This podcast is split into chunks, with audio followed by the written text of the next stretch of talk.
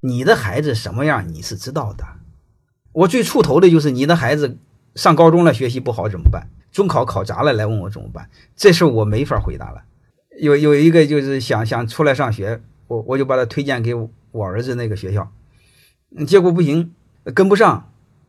啥意思呢？就是你不能到那个份儿上，你才想起来就完了。你得提前干什么？你比如说我儿子，我以前跟你们聊过，我没要求他学习好，因为我知道教育的本质是什么。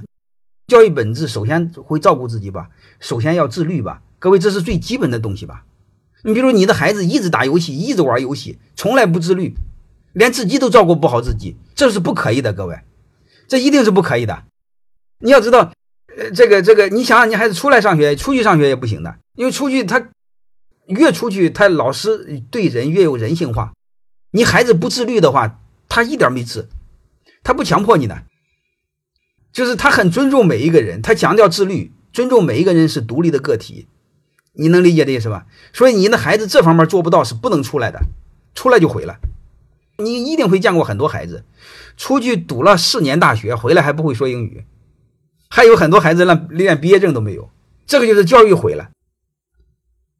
所以你的孩子好不好，你从初中小学你就知道，那个时候你要判断怎么去做这个事儿。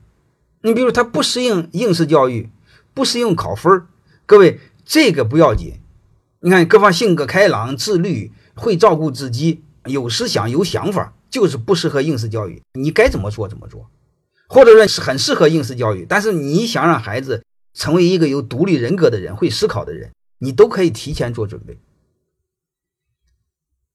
欢迎大家的收听，可以联系小助理加入马老师学习交流群：幺五六五零二二二零九零。